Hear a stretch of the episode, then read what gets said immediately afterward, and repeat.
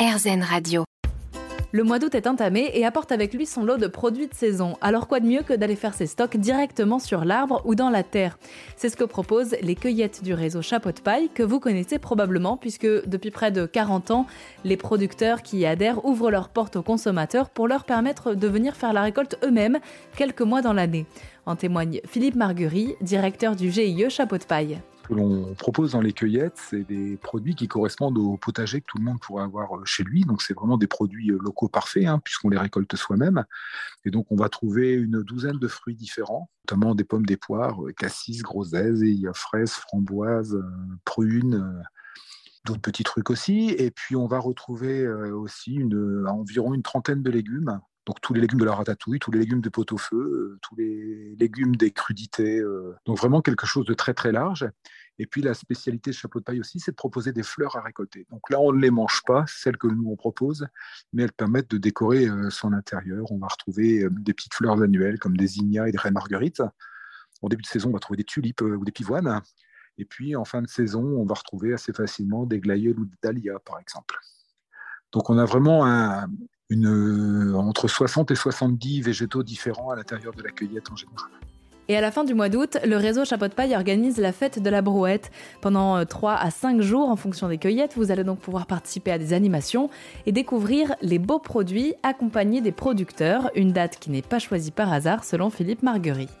Un beau démarrage d'année avec des fraises et des framboises de très belle qualité aussi bien esthétique que gustative. On espère que ça va se prolonger maintenant. On a les tomates qui arrivent maintenant en grande quantité. Mais là où vous avez raison, c'est qu'on a un effet de, croissance progressive de l'offre de en fruits et légumes. Et au printemps, s'il y a assez peu de choses euh, à récolter, quand on arrive à la fin août et au début septembre, là, c'est la corne d'abondance. C'est le moment où on a, on a tous les fruits et légumes qui sont présents. Donc, on a des fraises qui sont dites remontantes parce qu'elles mûrissent une deuxième fois. On a des framboises remontantes pour les mêmes raisons. Hein, elles vont produire une deuxième fois. Et puis à ce moment-là sont là euh, tous les légumes de l'automne, et encore tous les légumes de l'été, et tous les légumes de l'automne sont déjà là. C'est vraiment euh, un moment fantastique à l'intérieur de la cueillette, et puis c'est le moment où vraiment on arrive à mettre en valeur le, travail qu'on a fourni dans l'année. Et donc euh, on trouve non non que c'est vraiment le, moment parfait pour organiser cette fête de la brouette et que l'on puisse mettre en valeur les résultats de notre travail.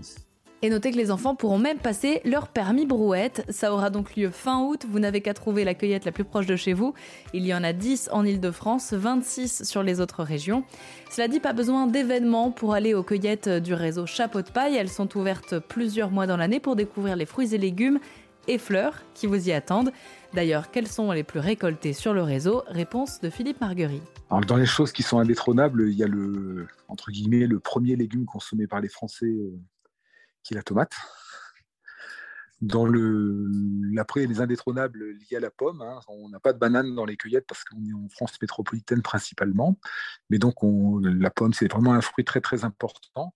Et puis après, le fruit qui est très important, qui est vraiment très, très saisonnier et pour lequel euh, il y a un, avantage gustatif euh, et de fraîcheur qui est gigantesque, c'est la fraise. Bon, on peut penser la même chose de la framboise, mais il faut bien imaginer que tous les, fruits et, légumes que l'on récolte à la cueillette sont ultra frais puisqu'on les récolte soi-même.